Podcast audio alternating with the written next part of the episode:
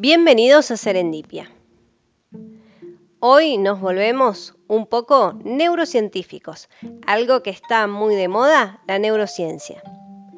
¿Por qué pensé en hablarte de este tema? Más allá de que este, este tema está de moda, te traigo unos consejitos. Si podés entender este órgano maravilloso que es el cerebro, que es complejo, aunque sea un poquito, podremos aplicar técnicas que nos ayuden a mejorar la forma en la que aprendemos, controlamos nuestras emociones y nos hacemos más inteligentes. La neurociencia considera que somos una unidad, cerebro, cuerpo, mente, que depende del medio ambiente donde nos desarrollamos.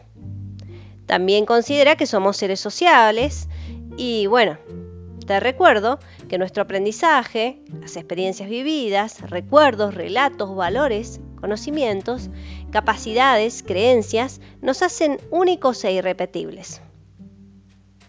Sumando además nuestra capacidad de aprender, que es la que nos permite hacer cambios en el modo de ver la vida, que nuestra unidad, cuerpo, mente, cerebro y medio ambiente puedan mejorar. Y aquí viene la reflexión, ¿no? Ah, ahora entiendo por qué mi papá no cambia y siempre piensa de la misma manera. ¿Por qué me separé de mi ex esperando que cambiara? Ahora entiendo por qué Elena se fue de la empresa. No pudo adaptarse a los nuevos jefes. Aquí juega un papel muy importante la neuroplasticidad o sinapsis, que es la maravillosa conexión de las neuronas, que a través de su interacción logramos, por ejemplo, tocar aquella canción que nos gustaba muchísimo la guitarra. Logramos bailar una canción de reggaetón que tiene un montón de pasos complicados. Pudimos saltar la cuerda. Aprendimos a manejar un sistema nuevo que instalaron en la empresa. Bueno, este tema es larguísimo, por eso te, te invito a que vos sigas investigando.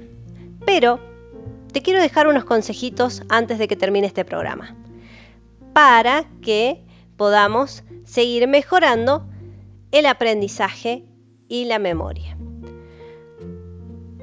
Te voy a dejar un par de claves para el aprendizaje que puedes aplicar cuidando algunos factores que interfieren en la salud de tu cerebro.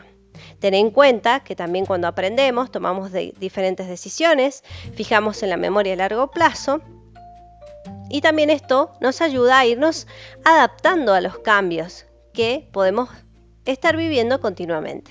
¿sí? Estos consejitos igual no son míos. ¿sí? Vienen de la mano de Facundo Manes, que es un neurocientífico argentino. Bien, el primero te va a sonar súper escuchado, pero es buena alimentación consumir los nutrientes necesarios para el desarrollo pleno del cerebro y a la vez reducir los excesos de grasa.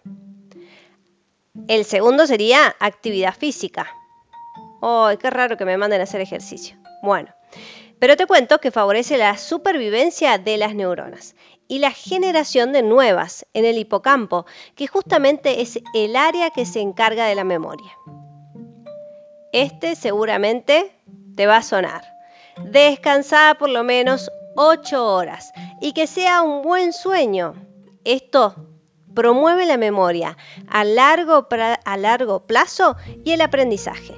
Cuando dormimos, nuestro cerebro realiza una reestructuración y consolida la nueva información. Debemos mantener los niveles de estrés controlados, porque en exceso y a la vez, si es crónico, influye negativamente en el desarrollo del cerebro. Podría llegar a generar varias alteraciones neuronales en áreas asociadas a las emociones y además al aprendizaje.